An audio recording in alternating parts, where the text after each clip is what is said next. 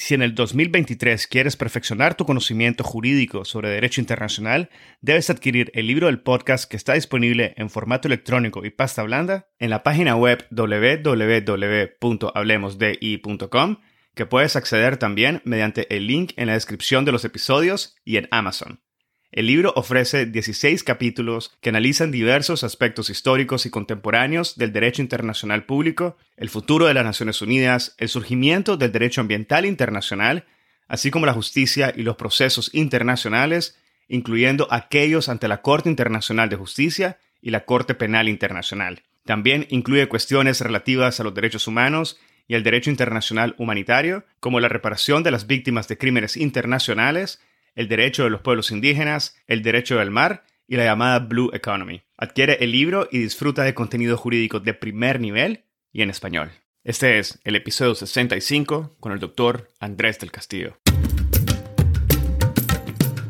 Bienvenidos a Hablemos de Derecho Internacional. Mi nombre es Edgardo Sobanes, abogado y consultor jurídico internacional. En cada episodio tenemos a un invitado o invitada especial que nos inspira y comparte sus conocimientos y visión única sobre distintos temas jurídicos y políticos de relevancia mundial. Gracias por estar aquí y ser parte de HDI. En este episodio tuve el gusto de conversar con el doctor Andrés del Castillo sobre la crisis del plástico y la necesidad de adoptar un tratado internacional sobre el plástico. En la primera parte del episodio, el doctor del Castillo nos explica de forma clara y precisa la problemática del plástico.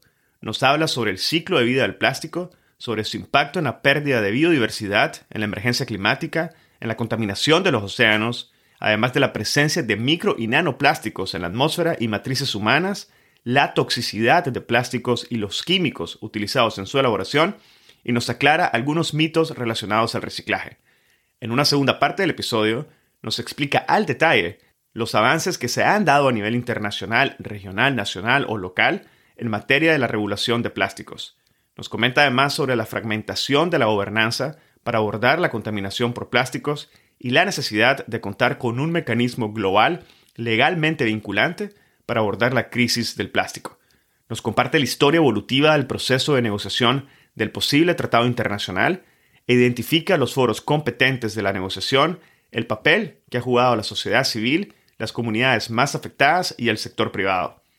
Posteriormente, nos comenta sobre las disposiciones, la estructura y el alcance que podría contener el Tratado Internacional y mucho, mucho más. El doctor Andrés del Castillo es abogado de la Universidad de La Sabana en Colombia y cuenta con un certificado especial en la maestría en Derecho Internacional de la Universidad Federal do Rio Grande do Sul en Brasil. Adicionalmente, obtuvo un diploma superior universitario en Derecho de la Unión Europea y un máster cum laude en Derecho de la Administración Internacional de la Universidad Pantheon Assas Paris II en Francia. Actualmente se desempeña como Senior Attorney en el programa de salud ambiental del Center for International Environmental Law en Ginebra, donde trabaja en los aspectos legales de un futuro tratado internacional sobre el ciclo de vida de los plásticos y en asesoramiento para la implementación de las enmiendas de plásticos del Convenio de Basilea.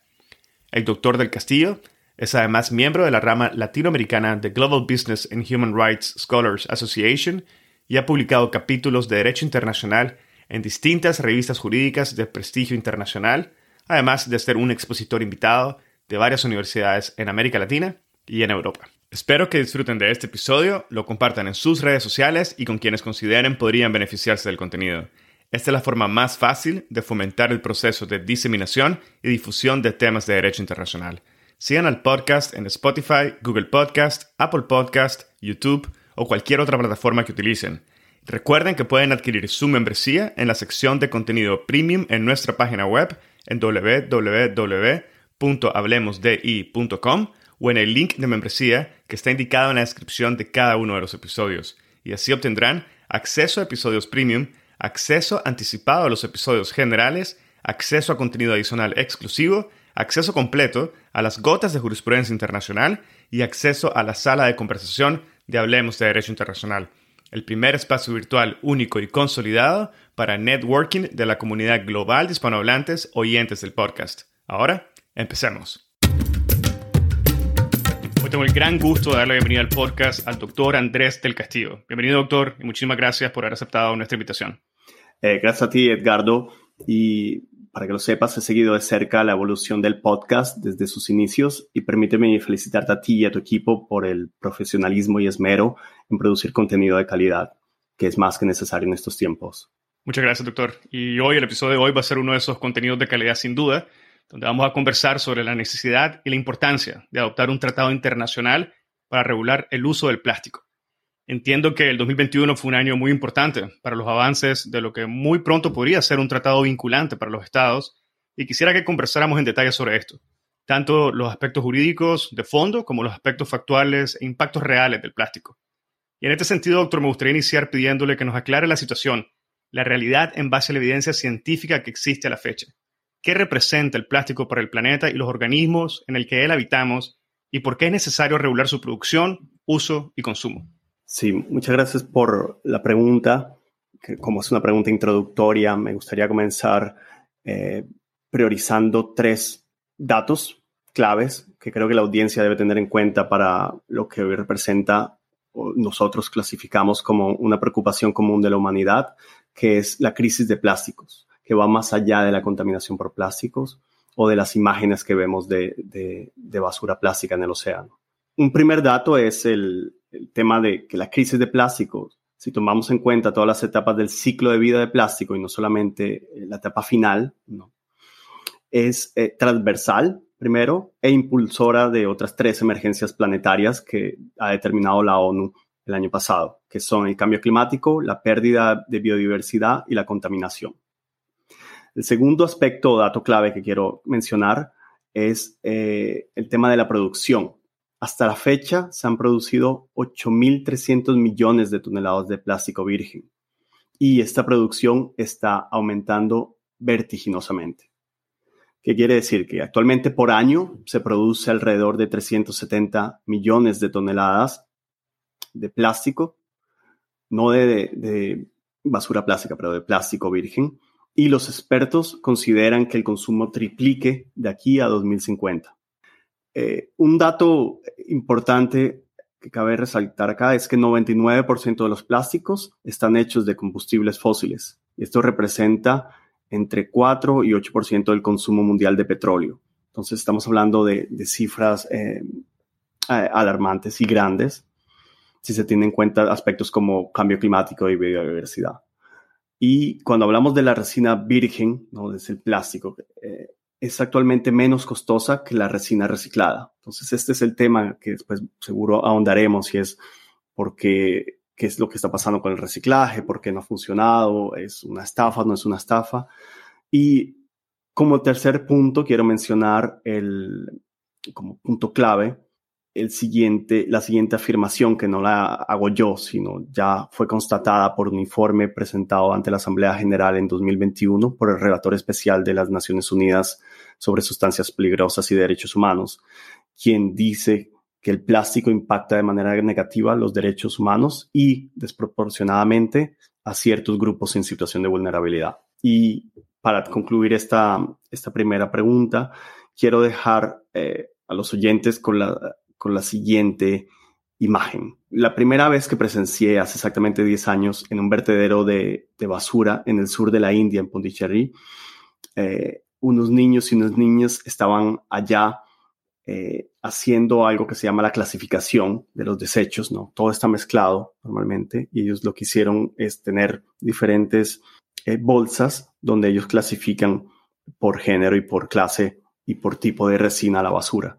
Y ahí una imagen que me impactó fue ver a uno de esos niños eh, tomando un encendedor, un mechero o un briquet, como, como se le conoce, y prendiéndolo, encendiéndolo y quemando una punta de, de aquel paquete y oliéndolo para saber qué clase de resina era, era y ponerla en, en, la, en la bolsa adecuada. Eso para mí fue fue crucial para entender el problema. Y ese problema no es de basura. Problema ahí, pues, un problema de diseño o de saber qué, qué, qué clase de plástico es cada plástico. Entonces, con eso dejo un poco abierto el apetito para las siguientes preguntas. Bueno, gracias, doctor, por ese, esa respuesta inicial que sin duda levanta muchas, muchas interrogantes, no solamente de naturaleza jurídica, sino de naturaleza práctica, de naturaleza humana, que creo que vamos a abordar también de una forma paralela con los aspectos jurídicos del tema del día de hoy. Pero antes de iniciar, me gustaría de iniciar más en lleno en lo que es el término o los aspectos jurídicos del tema. Me gustaría que nos comentara un poco sobre los sectores que se han visto más afectados por la contaminación de plástico y también que nos aclarara un poco sobre el formato, el formato del plástico en sí, ya sea vasos, piezas de construcciones, etcétera, que han tenido un impacto mayor en la contaminación en la actualidad.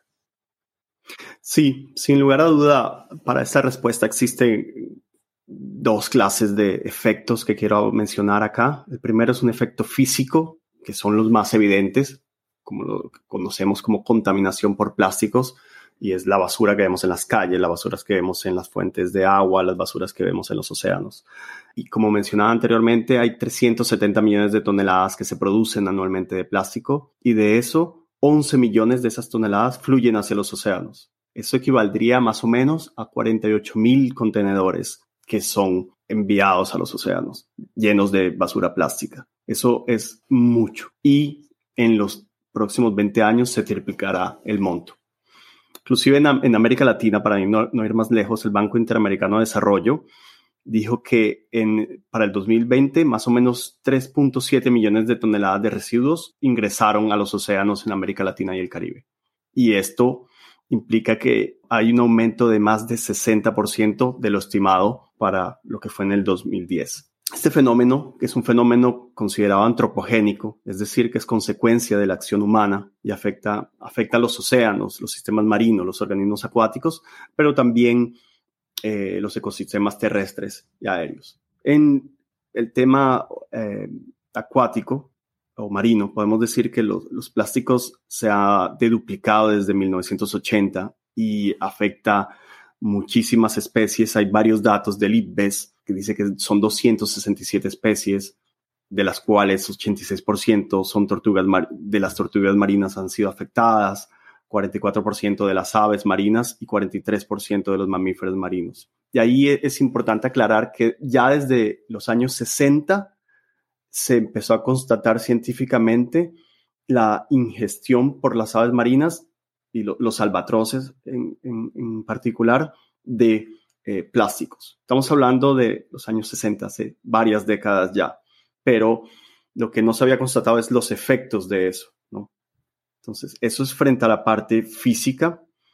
Ahora, frente a la parte química, ya podríamos ahondar en el futuro y es la parte que tiene que ver mucho con, las sustancias peligrosas, la toxicidad y la exposición a eso, ¿no? Que es donde todavía la ciencia ha avanzado, ha, llegado a, a, constatar evidencia muy importante, pero no estamos todavía muy cierto y no hay consenso científico terminante para decir, por la urgencia y la complejidad de la situación, se dice que en materia medioambiental el principio de precaución debe ser utilizado.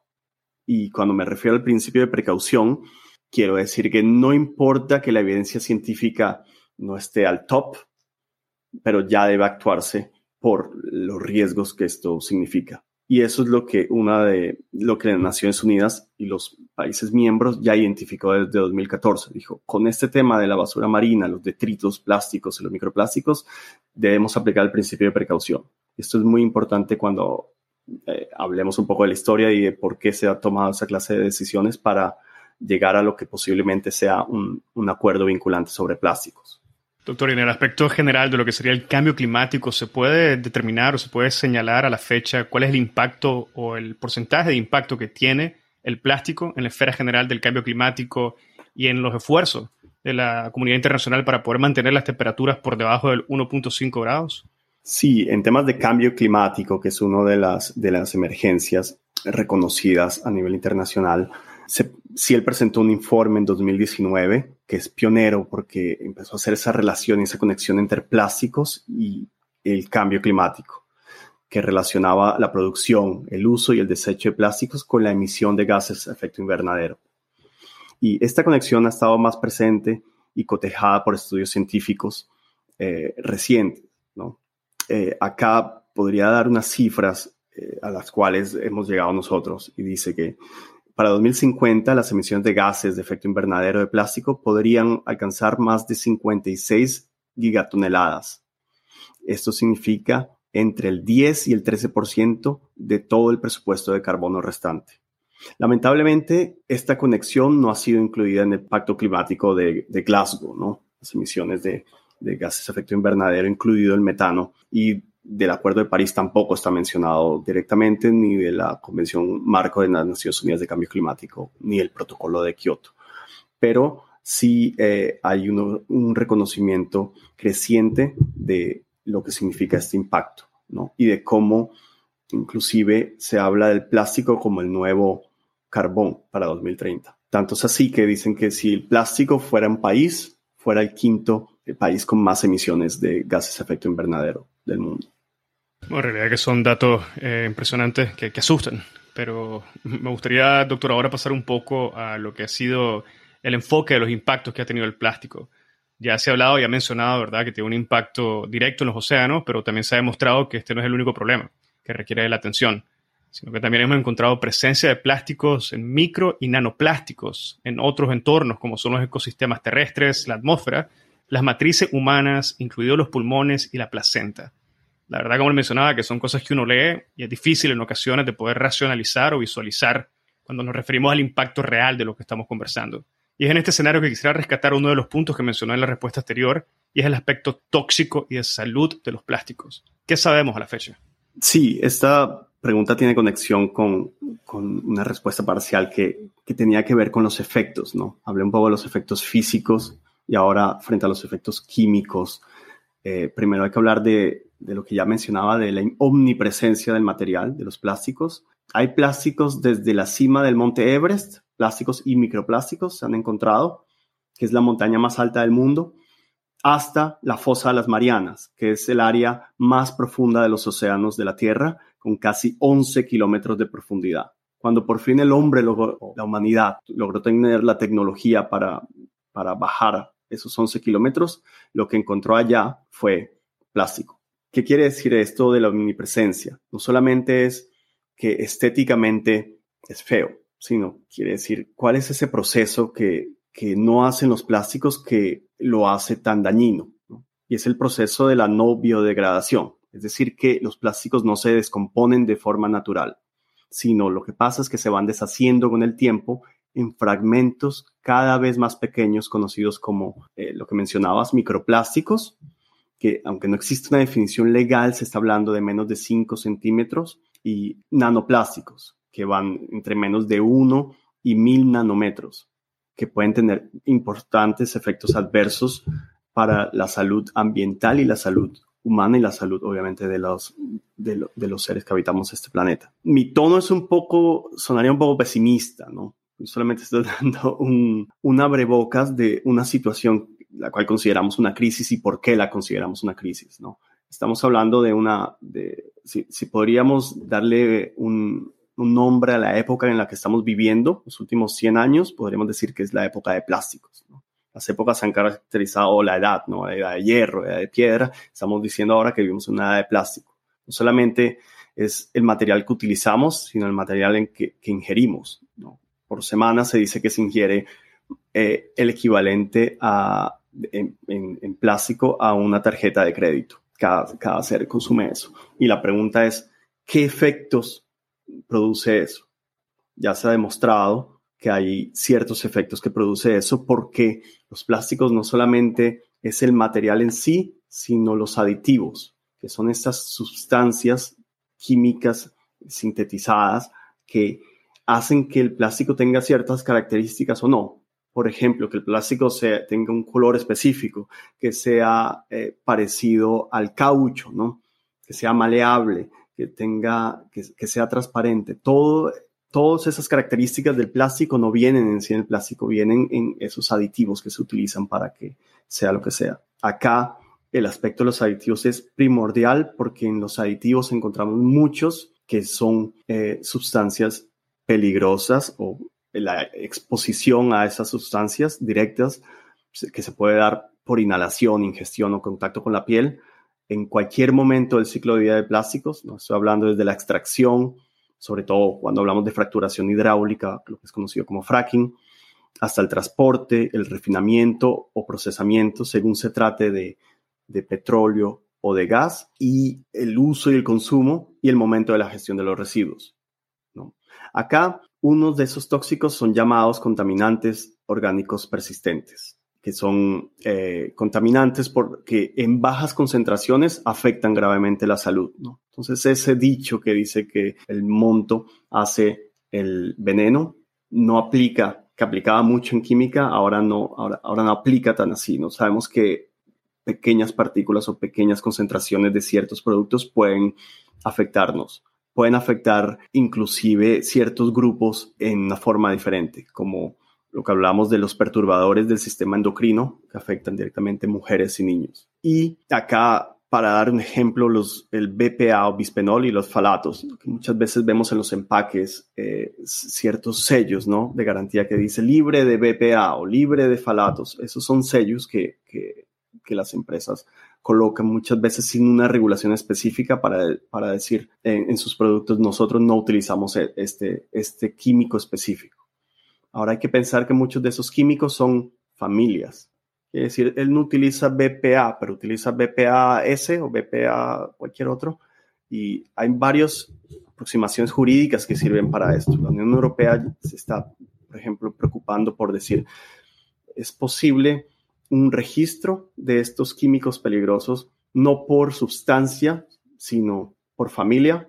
Y esas son preguntas que jurídicamente podrían dar una respuesta a lo que existe. Doctor, si entiendo bien, entonces la práctica actual de estas empresas es indicar el tipo de químico que no utilizan, pero no el tipo de químico que utilizan. Exactamente. Y em, lo que sucede muchas veces con los químicos, que no sucede con el, con el sector farmacéutico, ¿no? es cómo probar que un químico es, es seguro para ponerlo en el mercado. La Unión Europea, eh, volviendo a, esta estrategia de químicos que, mencioné anteriormente, lanzada el año pasado, dijo, hay un principio que debemos empezar a utilizar y es, si no tienes datos, no, no puedes entrar al mercado porque actualmente la presunción de la prueba está en probar que son dañinos o que la exposición es mala. Entonces, eh, eso no lo vamos a encontrar. Normalmente no hay ese deber de obligación o de disclosure, que llamaríamos en inglés, para, para mencionar que, qué clases de productos están incluidos en el plástico, en los productos que utilizamos diariamente. Eso lo vemos también en microplásticos. Ahorita la gente se está sorprendiendo porque ve en empaques que dice libre de microplásticos. Quiere decir que cuando no está indicado, tiene microplásticos y eso no está homogenizado lo que genera confusión, confusión en el consumidor y también en, disrupciones del mercado, ¿no? Bueno, efectivamente, doctor, entiendo que a varios niveles, tanto a nivel internacional como regional, nacional y local, se han dado avances materiales en la regulación de plásticos. Por ejemplo, las enmiendas de plástico del convenio Basilea, las medidas tomadas en más de 115 países, sobre todo con plásticos de un solo uso. Y también tenemos Kenia, por ejemplo, que aprobó una prohibición del uso de bolsas, y Francia y Túnez, que prohibieron bolsas de menos de 50 y 40 micras de grosor respectivamente. No obstante, parece no ser suficiente. Todavía encontramos una expansión considerable del sector y el aumento de las inversiones en las construcciones de nuevos complejos petroquímicos, por ejemplo, que están aumentando la oferta. Claramente, si no contamos con empresas internacionales a las cuales no podamos exigirle el cumplimiento de obligaciones que sean de carácter armoniosas y consensuadas a nivel internacional, es poco probable que logramos, que podamos encontrar una solución satisfactoria para, para la humanidad. Y esto me lleva a la pregunta en concreto sobre la fragmentación, que de una forma u otra la acaba de mencionar al final de su respuesta anterior. ¿Cuál es la precisión jurídica sobre la fragmentación de la gobernanza para poder abordar la contaminación por plásticos? Es una muy buena pregunta porque conlleva traer a colación varios informes ya producidos a nivel de Naciones Unidas que constatan que existe una, una fragmentación en la gobernanza mundial sobre el tema de plásticos. Si pensamos en las crisis, de, en las crisis existenciales eh, eh, ambientales, en cambio climático, tenemos una convención marco. ¿no? En temas de biodiversidad también tenemos una, una convención. En temas de contaminación por plásticos no tenemos ninguna convención global. Existen, sin embargo, medidas voluntarias, nacionales, internacionales, planes de acción regionales de efecto vinculante, como es el caso de la Convención de Barcelona. ¿no? Existen también, como bien lo mencionabas, medidas tomadas a nivel nacional y municipal, pero a nivel mundial no existe nada exclusivamente sobre plásticos.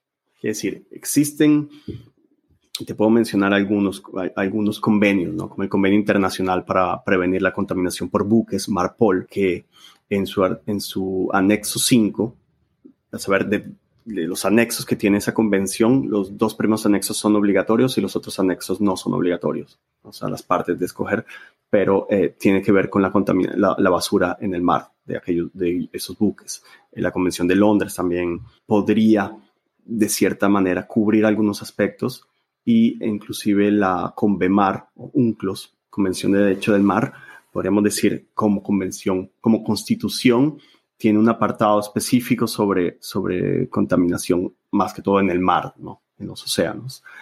Y es importante señalar esta última, la Convemar, porque en la Convemar podemos ver ya un deber de prevención de las descargas de, de basura en el mar.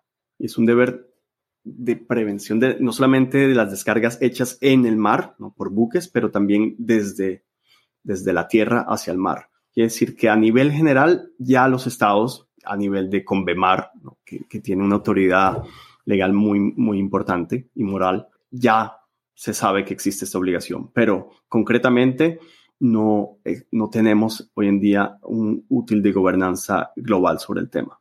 La OMC hablaba de más o menos 128 notificaciones de países miembros entre 2009 y 2018 sobre medidas que afectan el comercio de plásticos que son otras formas, otros mecanismos que ven los estados para decir, esto es un problema grande para mí, ¿qué puedo hacer? Entonces ponen medidas restrictivas al comercio para, porque la naturaleza del plástico también eh, está relacionada con el comercio internacional.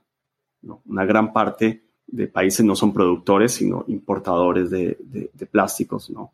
Y muchas de las leyes tienen que ver con plásticos de un solo uso, que es lo más aparente, lo que yo hablaba de los efectos físicos, y eh, bolsas plásticas. Eh, mucha gente critica y dice, no, esto es un soporífero, esto en verdad no tiene, eh, no es lo que se debe hacer, pero esas medidas empezaron a abrir la puerta a la discusión.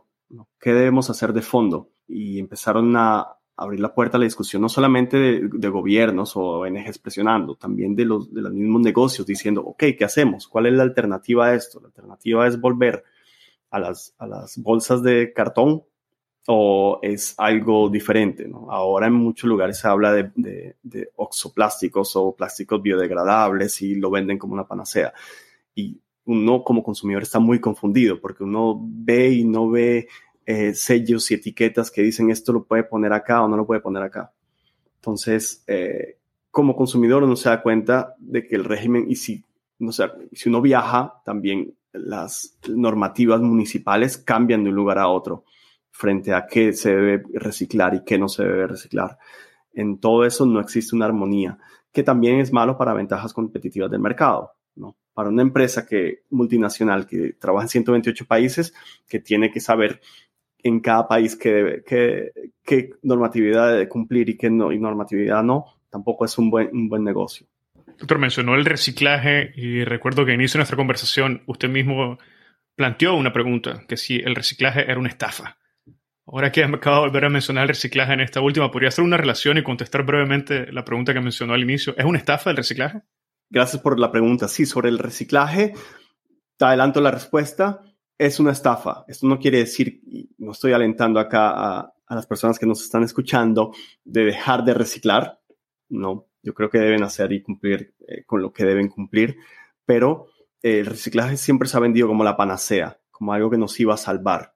Inclusive intencionalmente, cuando miramos el símbolo de reciclaje, que son las flechas en un triángulo que se siguen una tras otra, vemos otro que nos confunde, que es como unas flechas que se siguen unas a las otras, pero tienen un número en la mitad y la mayoría de personas no sabe que los dos son diferentes, que uno es el símbolo internacional del reciclaje y el otro es un símbolo de codificación o de clasificación de resinas, que va del 1 al 7.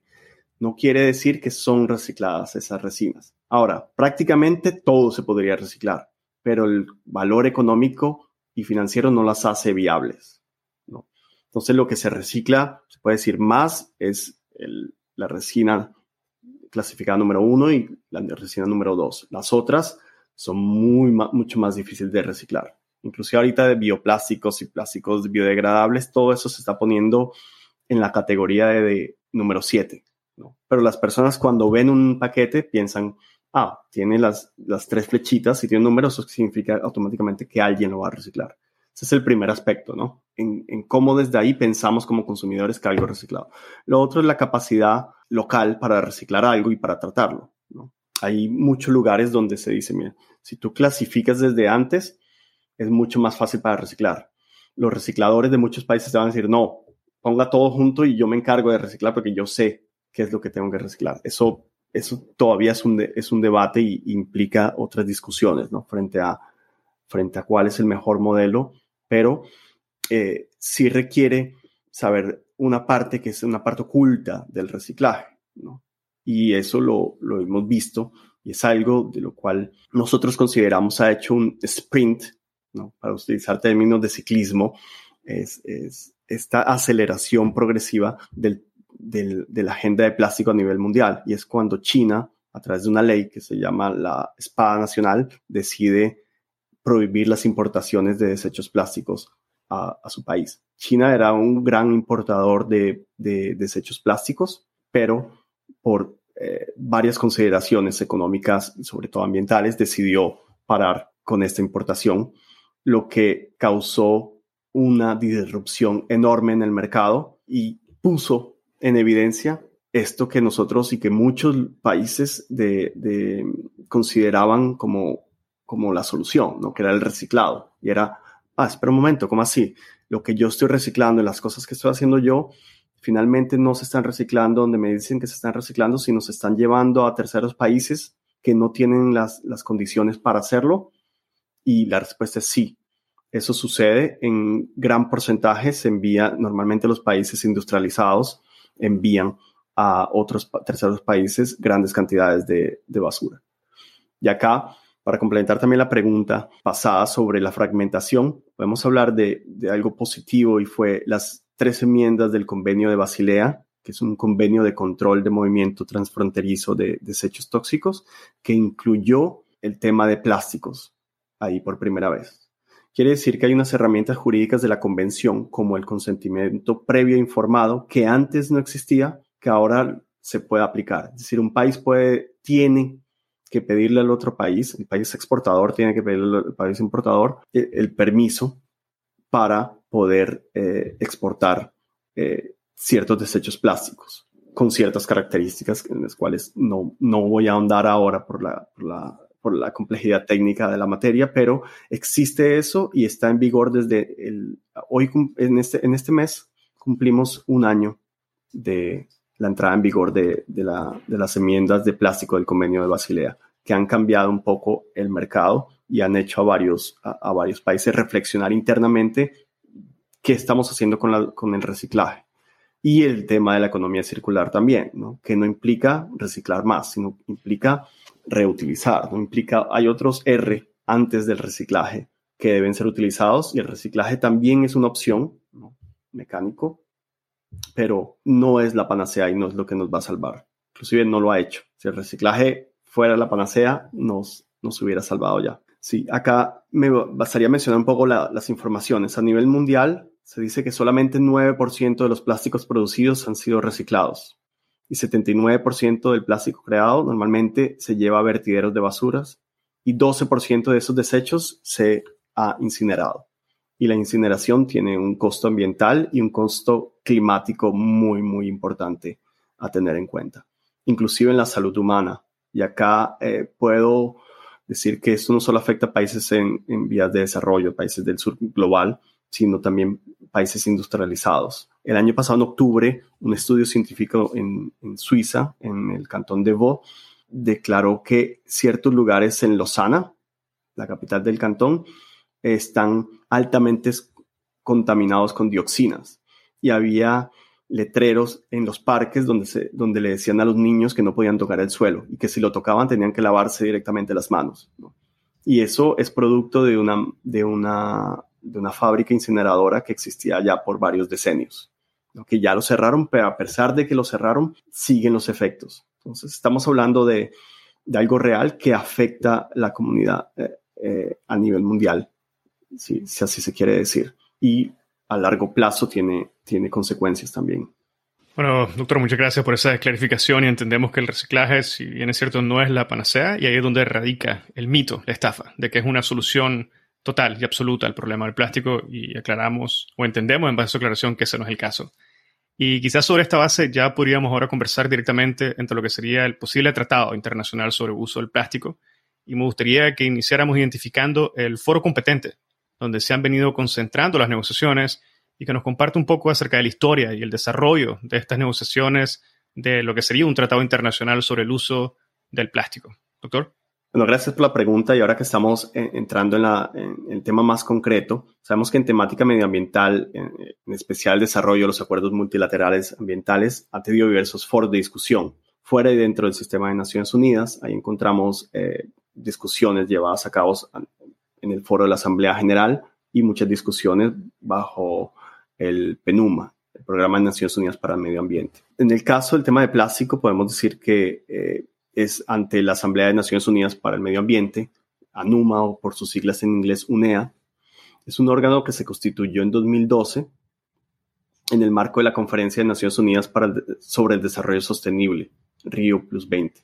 En esta conferencia, eh, lo que se propuso es reemplazar el, el anterior Consejo de Administración y darle un estatus que es un estatus universal, es decir, vamos a darle un estatus más grande a este consejo que es para ciertos países para que haya participación universal, lo que da muchísima más legitimidad a procesos que se llevan bajo, bajo ese órgano. Y esta agencia, desde su primera reunión en 2014, eh, identificó el tema de, de plásticos. En el comienzo se llamaba, estaba marcado como basura marina y microplásticos, como un tema prioritario. Y en cada sesión de UNEA hemos visto la adopción de, resoluciones vinculadas con el tema de plástico, con una evolución que normalmente en, las resoluciones uno dice, bueno, ¿cuál es el valor jurídico de esta resolución? Pero muchas veces el valor también es el, consenso, ¿no? El consenso de un órgano universal de decir, esto estamos de acuerdo. Desarrollo sostenible, estamos de acuerdo. ¿Cómo concretizamos la sostenibilidad medioambiental en temas de plástico, dicen una de las formas es economía circular, ¿no? lo mencionaron en la pasada, en la pasada UNEA, pero si no está escrito ahí, no está, no está acordado. Entonces, hay una evolución que hemos visto eh, en cada UNEA, donde al comienzo la discusión estaba más hacia, no hay consenso jurídico, político ni científico. Ahorita ya hay muchísimo más consenso gracias a, varias cosas. Primero es que la Asamblea dice, necesito estudios. Primero es el estudio de de evaluación de instrumentos jurídicos para saber si es eficaz o no es eficaz la gobernanza. Y el estudio confirmó lo que ya habíamos respondido en la, pregunta anterior, que está fragmentado y no es eficaz. Y dijo, acá ustedes tienen tres opciones. La primera opción es mantener el status quo. La segunda opción, dijo ese estudio de 2017, es fortalecer los instrumentos existentes. Convenio de Basilea, Convenio de Estocolmo, eh, la Marpor y, los, otros convenios que, mencioné previamente. Y la tercera opción es crear una nueva arquitectura global.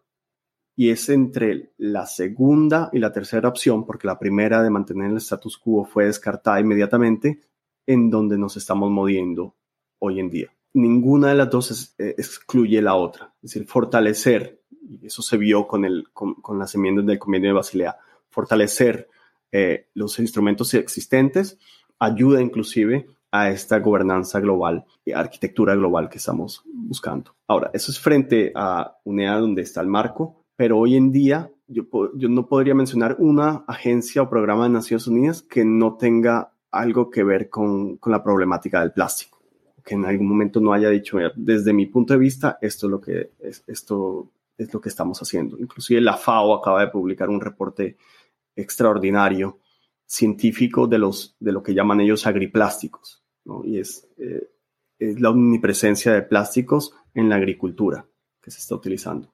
Entonces, cada, cada agencia, podríamos mencionar, está trabajando frente a esta temática. La pregunta acá es, ok, el foro de discusión para un tratado va a ser, ¿cuál es? Es el PENUMA, pero el sistema de Naciones Unidas en su conjunto ya está trabajando sobre eso porque lo ve como una, como una prioridad. Doctor, quisiera centrarme un momento en la conferencia ministerial sobre basura marina y contaminación plástica, que además de adoptar una declaración ministerial de alto nivel donde se establece la necesidad de un acuerdo global, hizo público un proyecto de resolución que recomienda un mecanismo global legalmente vinculante para abordar la crisis del plástico. ¿Podría comentarnos un poco más sobre esta resolución y hacer relación quizás con previas resoluciones adoptadas señalar cuáles han sido los avances más representativos a la actualidad?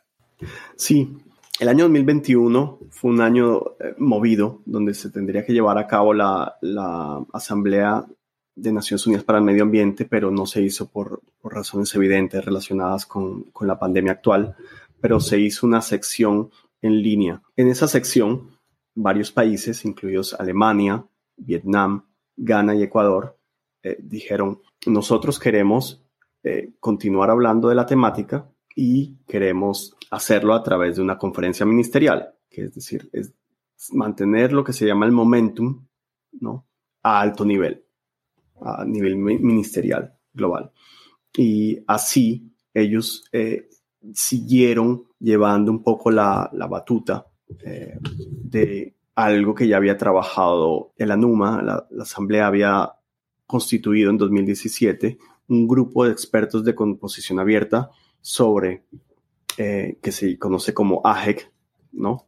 Y este grupo de expertos de composición abierta eh, sesionó por cuatro sesiones, desde 2018 hasta 2020, y llegó a varias conclusiones inclusive las que mencionaba de los tres, las tres eh, opciones, ¿no?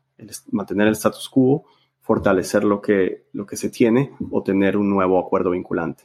Y llegó a la conclusión de decir, vea, muchos de los países que, están, que hacen parte de ese grupo y de las partes, eh, eh, y de las partes interesadas, incluyendo sociedad civil, trabajadores y el sector industrial, el sector privado, y dijeron, necesitamos un acuerdo internacional jurídicamente vinculante. Entonces, con ese llamado se le dice eh, a, la, a la asamblea, actúe. La pregunta es, ¿cuándo se actúa si no hubo asamblea el año pasado? Y por eso es que los estados decidieron el pasado mantener ese momentum, ¿no? Y decir, vamos a seguir uh, manteniendo eso a nivel interno y construyendo lo que es más importante, ese consenso jurídico y político y científico, no solamente con, con resoluciones, sino con informes. El año pasado podemos hablar de tres o cuatro documentos que fueron presentados. El primero es, como bien lo mencionabas, esta conferencia ministerial y el documento que fue producido después de esta conferencia ministerial. Esta conferencia tuvo lugar en la Organización eh, Mundial del Comercio en septiembre de 2021 de forma híbrida. Y eh, fue muy importante porque reunió a más de 2.000 personas y eh, de alto nivel eh, representantes de gobierno estuvieron ahí presentes. Primero, ratificando la necesidad de trabajar el tema y segundo, eh, diciendo, ok, vamos a presentar una declaración en la cual hay un lenguaje que nosotros consensualmente hemos llegado y las partes, los miembros de Naciones Unidas, pueden endosarlo o no endosarlo. Hoy en día existen más de, más de 70 eh, países que han endosado esa declaración. Y esa declaración es muy importante porque incluye un lenguaje específico de, primero, llamar a un acuerdo. Eh, ellos no mencionan la palabra vinculante ahí para tener más, más países que hicieran parte, porque la discusión existe ahora eh, sobre la naturaleza legal de lo que se quiere, un acuerdo vinculante o no vinculante o, o, híbrido y eh, la respuesta no es tan clara. Pero lo que es importante es, cualquiera que sea la naturaleza jurídica del acuerdo, queremos que este acuerdo incluya varios, varios aspectos relacionados con aditivos tóxicos y mencionaron ahí cómo desproporcionalmente el tema de mujeres y, niños debe, debe, debe llevarse en cuenta, debe traerse en cuenta. Y mencionaron también la posibilidad o la necesidad, más bien, de reducir la producción de plástico virgen. Y esto puede ser mucho y puede ser nada. No estamos hablando de una declaración ministerial de intenciones donde los gobiernos se ponen de acuerdo que por primera vez en la historia, inclusive la conferencia ministerial de basura marina y, contaminación por plásticos es la primera en su género. Parecería curioso, pero es la primera vez que, que, se, que hay una conferencia de ese estilo consagrada al tema de plásticos. ¿no? Y se dice, necesitamos reducir la producción de plástico virgen ahí. Y hay una lista de medidas que ellos piden. Dice, esto es donde tenemos que trabajar. Y eso es bueno porque fue consensuado, fue un proceso donde los estados participaron durante todo el año para llegar a, a ese documento. Y ese documento va a tener mucha legitimidad como una hoja de ruta para el momento de las negociaciones de un tratado de plástico. Pero para llegar a eso, eh, voy un paso hacia atrás. ya habían llegado a través de las resoluciones de la NUMA a ciertos consensos como decir, necesitamos aplicar el principio de precaución, ¿sí?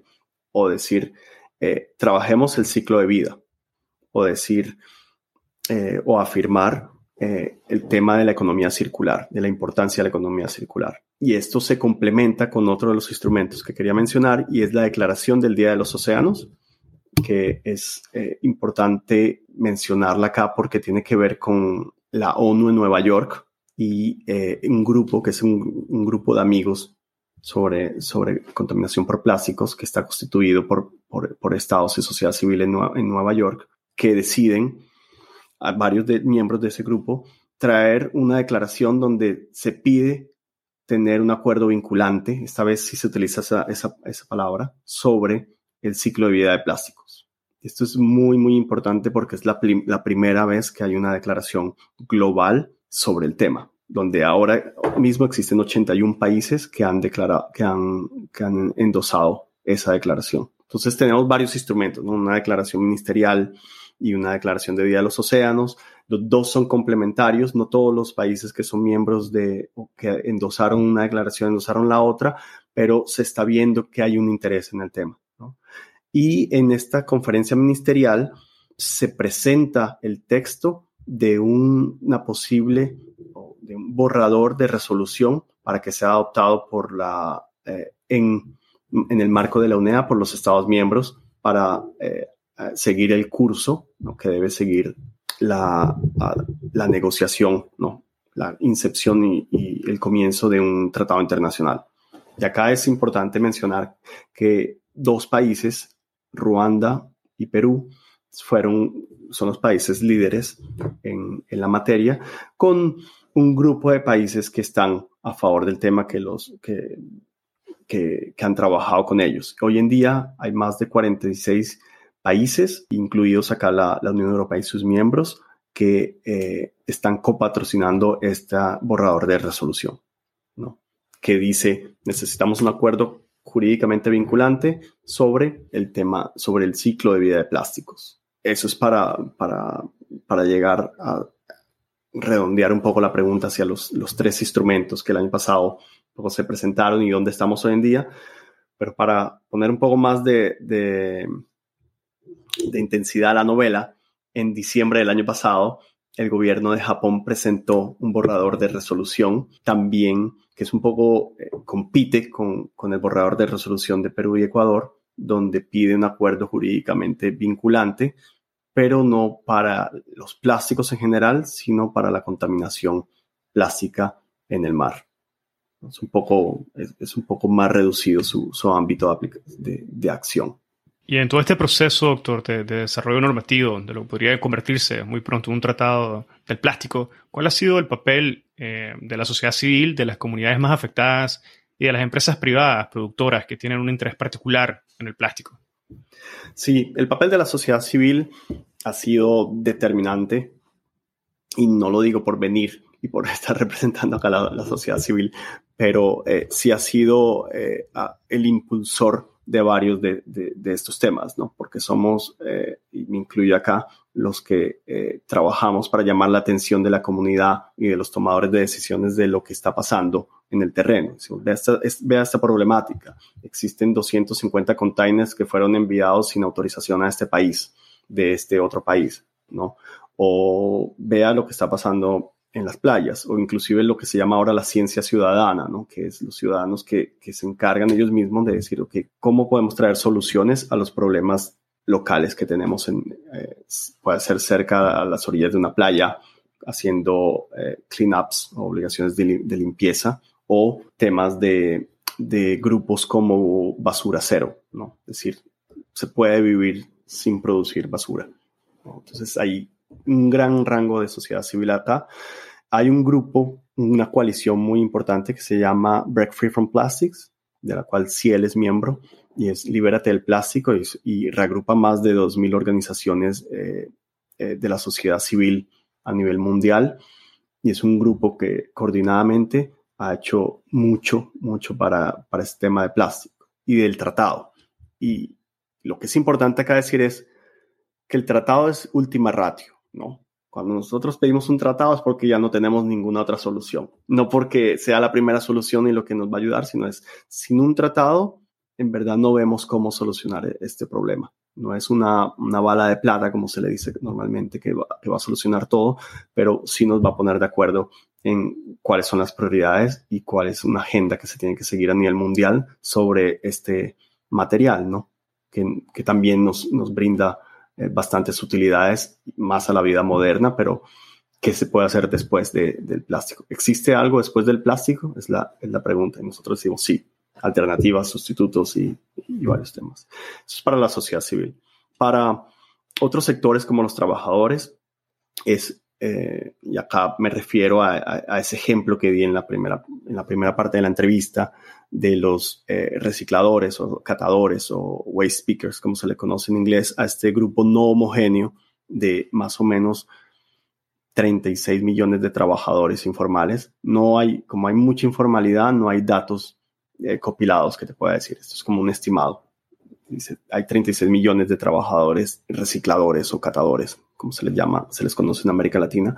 Y hay otros grupos como pueblos indígenas también que dicen, mira, nosotros somos los menos dependientes del plástico, también como el rol de nosotros es un, es un rol primordial, como lo ha sido en el cambio climático y reconocido internacionalmente con el tema de, tecnología y de conocimientos tradicionales, y, pero también cómo se ven afectados, porque el plástico ha llegado a lugares como el Ártico, ¿no? Entonces hablamos de pueblos indígenas inuit o como las islas de Pascua, donde están los, los Rapanui. ¿qué, ¿qué, hacemos con, con este problema que nosotros no hemos generado? ¿no? Y hay otros grupos de, de, niños niñas y adolescentes que son muy, muy activos en este tema de plásticos, ¿no? Y este sería el primer tratado eh, después de ese boom de, de, de que, del rol de los adolescentes y de los niños en en temas medioambientales en los cuales eh, se le está preguntando al Estado cuál será el rol de estos niños y estas niñas en la negociación de un tratado sobre plásticos que tiene que ver con generaciones futuras y con su propio futuro, ¿no? ¿Cuál es el país en el que ellos van a vivir en 2040 o 2050 si seguimos bajo la tendencia actual de un business as usual, ¿no? O eh, cómo cambiamos. Y por último, el sector privado, y esa es una muy buena pregunta porque en en el mes, finales del mes de enero de 2021, 70 grandes compañías, incluyendo inversionistas y empresas eh, productoras de, de, productos alimenticios y de bebidas, eh, enviaron un, una declaración común, ¿no? la hicieron pública, pidiendo un acuerdo vinculante. Eso ya lo habían hecho el año pasado, pero esta vez dicen, da un poco más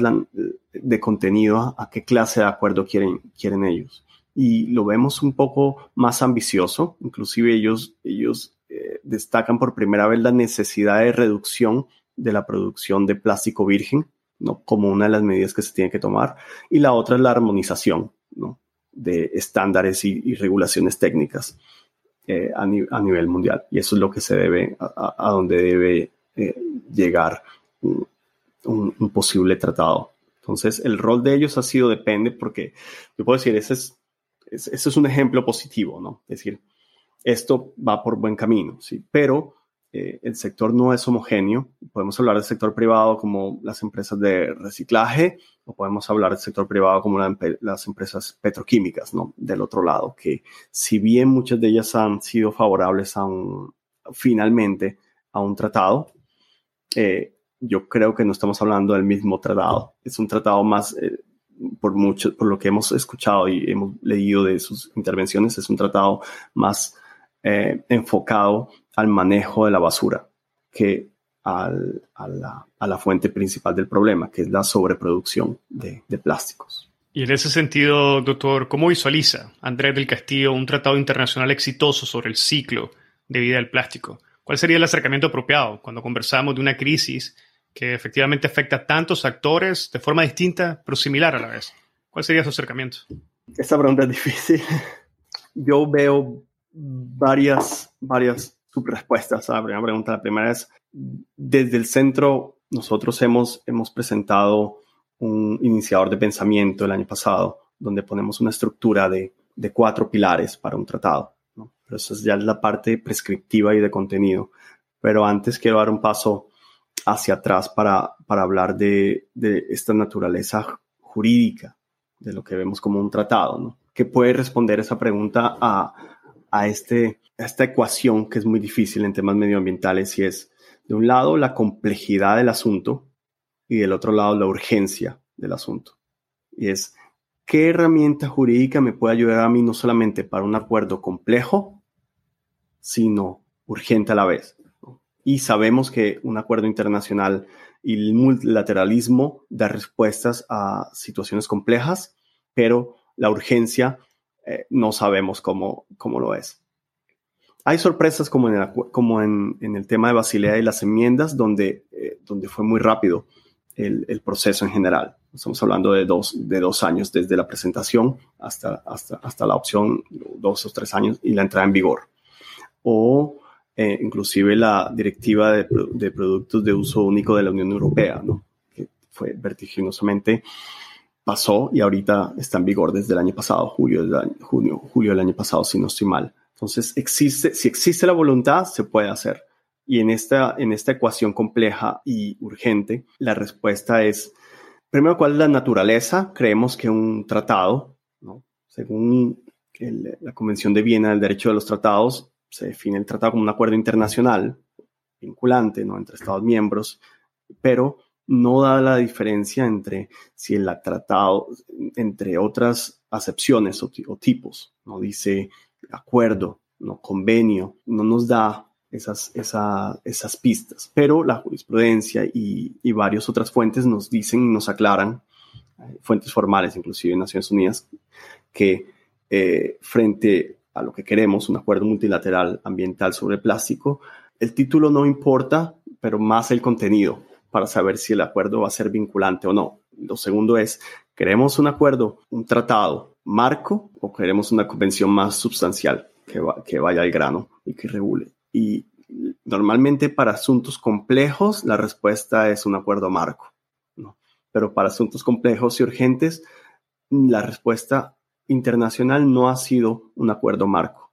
Y eso lo podemos ver con el protocolo de Montreal sobre sustancias que que agotan la capa de ozono, ¿no? que tiene un, una aproximación que ellos llaman Start, then Strength Approach, que sería un poco como comencemos y después fortalecemos. ¿no? Comenzamos con los temas más urgentes y después vamos, y no solamente más urgentes, sino más necesarios, y después vamos fortaleciendo y, aumentando la, la ambición del acuerdo. Y es hacia, este, hacia esta aproximación a la cual nosotros tenemos una tendencia.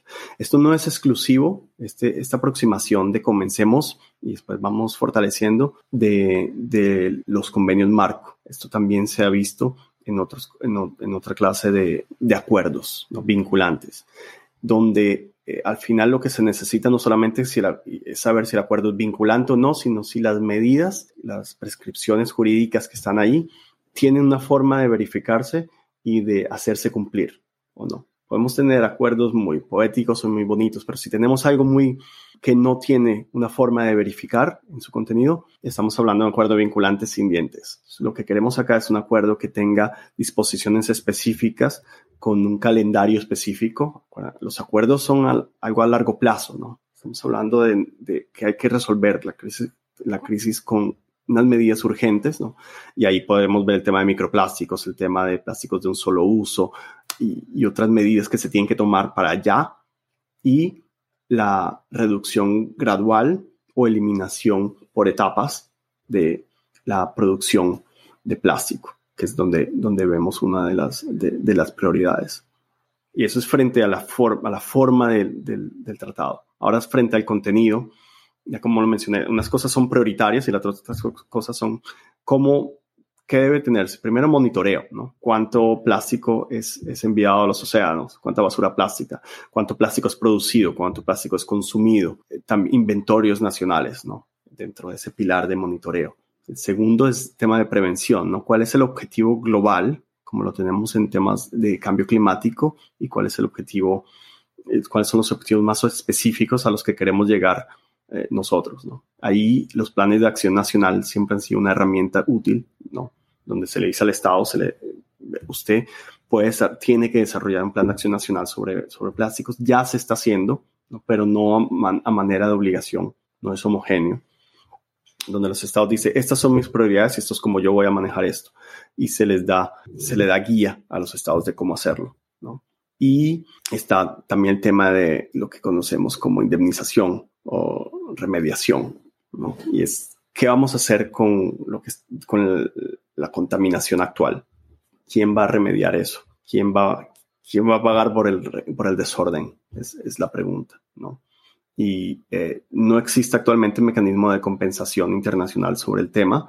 Eso lo tendrán que discutir los estados. Idealmente debería existir algo ahí eh, dentro del mismo tratado Después vemos la parte de coordinación que es muy importante, así no se trata de un acuerdo sombrilla o un acuerdo marco con otras herramientas como el protocolo de Montreal, ¿no? como el acuerdo de París, como los acuerdos eh, internacionales de comercio y como otras convenciones de medio ambiente, donde debe haber una coordinación para, para, para, ir hacia el mismo lado. Y finalmente el tema de cooperación técnica y financiera, ¿no? con unos órganos especializados científicos y otros órganos que puedan trabajar el tema más financiero y el tema de eh, transferencia de tecnología, que es muy, muy, muy importante en este aspecto por las disparidades que existen. Cuando me hablo, de transferencia de tecnologías, me refiero a no solamente, y, y, no me refiero a enviar tecnología de incineración de un país a otro, ¿sí? sino puede ser tecnología de laboratorios de muestreo para saber para que todos los países tengan la capacidad rápida de saber, de saber qué, cuál es el contenido o qué aditivos existen en un plástico o en, otro. ¿no? Este es un, ejemplo de, a qué me refiero de, transferencia de tecnología, pero es mucho más amplio el tema, que tiene que ver también con gestión eh, razonable de, los desechos y con eh, el diseño de los plásticos. ¿no? El tema de propiedad intelectual es fundamental acá. El derecho a la información versus, versus el, eh, secreto industrial.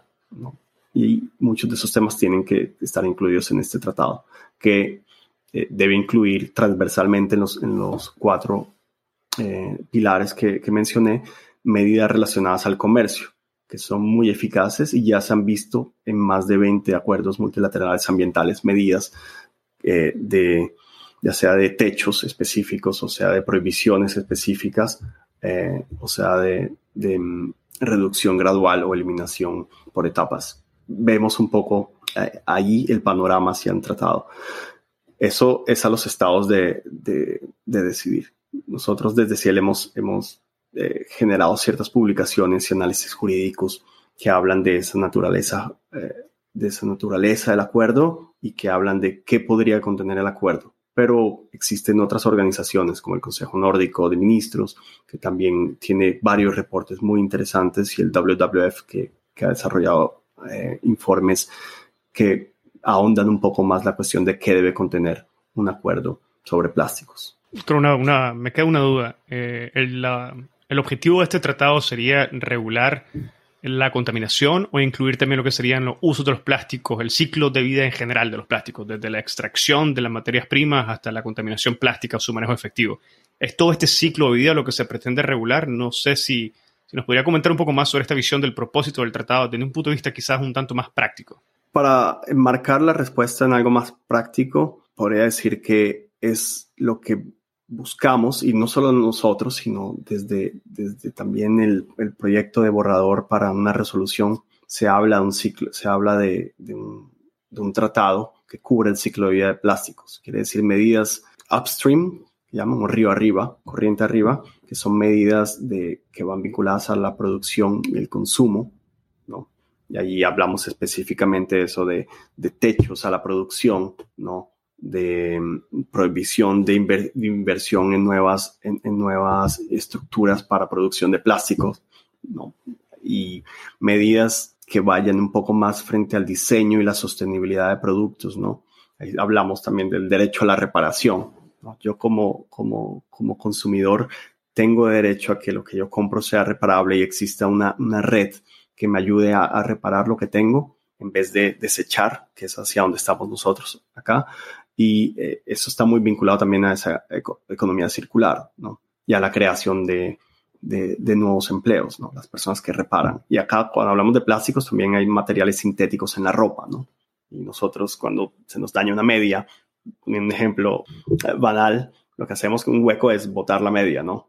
A es más barata que mandarla a reparar, ¿no? Es quién va a responder por eso. Y Concretamente, ahí hay varias herramientas que se han usado a nivel nacional, como la responsabilidad extendida del productor, que no es un concepto nuevo, pero es un concepto que está avanzando mucho, mucho más, y es que las empresas son responsables por eh, la suerte de sus productos y de los contenedores que contienen sus productos. Y no solamente eh, son responsables por el contenido en sí, sino qué pasa después de que abro un yogur, ¿no? Y para esa responsabilidad extendida del productor existen varias respuestas y varias metodologías que incluyen también esquemas de depósitos para retorno de envases, ¿no? cuando hablamos del tema de, de, empaquetado. ¿no? Pero ahí eso es más o menos 40% del problema. Del otro 60% cuando hablamos de construcción y de otros materiales y otros sectores, ahí deberían haber, haber soluciones también eh, concretas que incluya el tema de la eliminación de aditivos tóxicos en los plásticos. So, debe haber medidas específicas y concretas frente, frente a ese aspecto, ¿no? La prohibición de la, de, la incineración como respuesta, ¿no? O la limitación máxima de la incineración solo en casos en casos últimos, ¿no? Habrá quien dice o quien habla de, y nosotros no estamos de acuerdo, pero lo menciono acá porque es válido para la discusión, lo que se conoce como offsets, o medidas de compensación, ¿no? Entonces yo contamino de este lado y el otro lado pago para, para que haya un programa que me, que me ponga en un net cero. Nosotros no creemos que eso sea una solución porque eso no ayudaría a cerrar la, el, grifo del problema, sino daría una apariencia de que, de que, de que se está haciendo. Y existen otras medidas de, que están más vinculadas hacia la transición justa. ¿Cuál va a ser el rol de los catadores o recicladores en, en este proceso ¿no? de, de, la economía circular y de una economía circular que nosotros eh, consideramos debe ser químicamente segura? No, no es yo reciclo porque reciclo. Y doy un ejemplo acá con una botella de PET, ¿no? Juan, que es el plástico en el cual decimos ahora oh, es, que se puede reciclar más o que se recicla más. Eh, sabemos que la botella de PET se puede reciclar, lo que no sabemos es cuántas veces.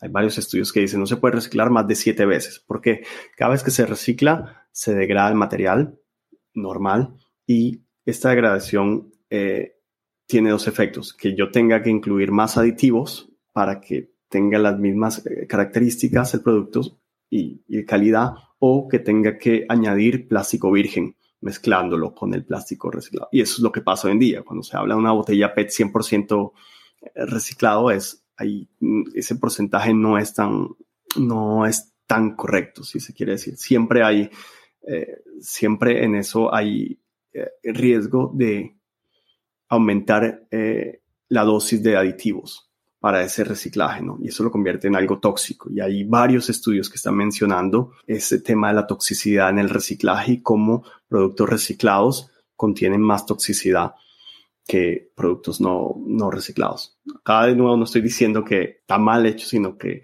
debe ser químicamente seguro ese, ese trabajo. El tema de downcycling, que es, ok, yo voy a tomar todas las, todas las bolsas de basura, va a llevarlas a una fábrica que las va a que, las va a convertir en ladrillos para escuelas en niños que están en un lugar eh, que no, de escasos recursos, ¿no? Todos esos tienen consecuencias para la salud. Entonces, todas esas medidas deben tener unas, unas, salvaguardias que se tienen que tener en cuenta en el momento de, legislar.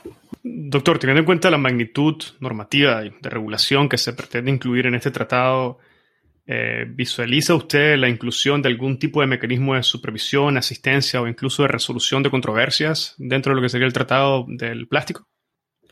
Gracias. Sí, sobre el tema de, mecanismos de supervisión es una buena pregunta y de disolución de controversia. Normalmente habrá una cláusula, como en todos los acuerdos eh, internacionales al final, donde se o en la mayoría donde se puede incluir una cláusula eh, que le dé la competencia ya a las instancias que existen, como la Corte Internacional de Justicia como última ratio. Normalmente esas cláusulas no, se activan, ¿no? Eh, se necesitan otros, otros órganos que ya existen, eh, que son órganos de compliance, se llaman así, o de supervisión. nosotros también pensamos en un grupo de evaluación científica y otro socioeconómica, y un fondo específico para la implementación de este acuerdo. Y esto es muy importante eh, porque hace parte de esta ecuación para que sea exitoso. Un, fondo específico con recursos previsibles que ayude a, a actividades de capacitación, a proyectos pilotos y a trabajar y cubrir esto que conocemos como costos incrementales. Estos costos incrementales eh, son muy importantes para países, eh, para, cierto grupo de países, inclusive los países no industrializados, en los cuales se, les dice, esta es la legislación, ¿no? tiene que cumplirla, pero para que usted la cumpla, como sé que le va a salir más caro esto, esta respuesta que, que lo que tiene ahora, hay un fondo que le cubre esos costos a usted. Eso se tiene eh, hoy en día en el, en el protocolo de Montreal.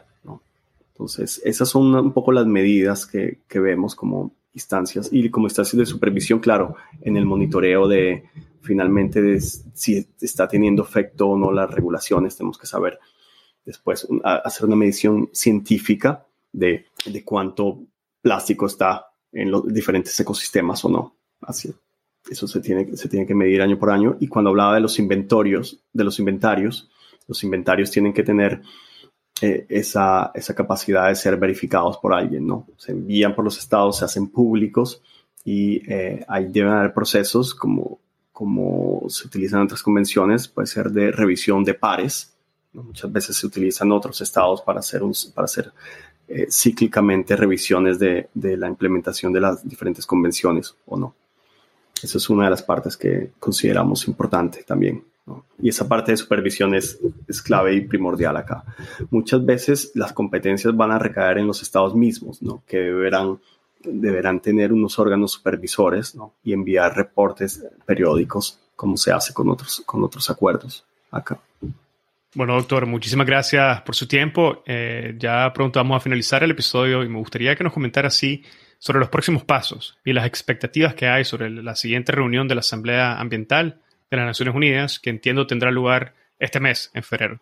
¿Qué podemos esperar de esta reunión y a futuro, doctor? Sí, bueno, después de la incertidumbre sobre si se llevaría a cabo o no lo que se conoce como NEA 5.2 por el tema de la variante Omicron, hubo una discusión entre diferentes grupos eh, regionales de si se debía llevar a cabo o se debía postergar. Eh, sabemos que a nivel multilateral ningún Estado quiere negociar eh, virtualmente. ¿no? Se discute virtualmente, pero no se negocia virtualmente. Entonces se necesita la presencialidad.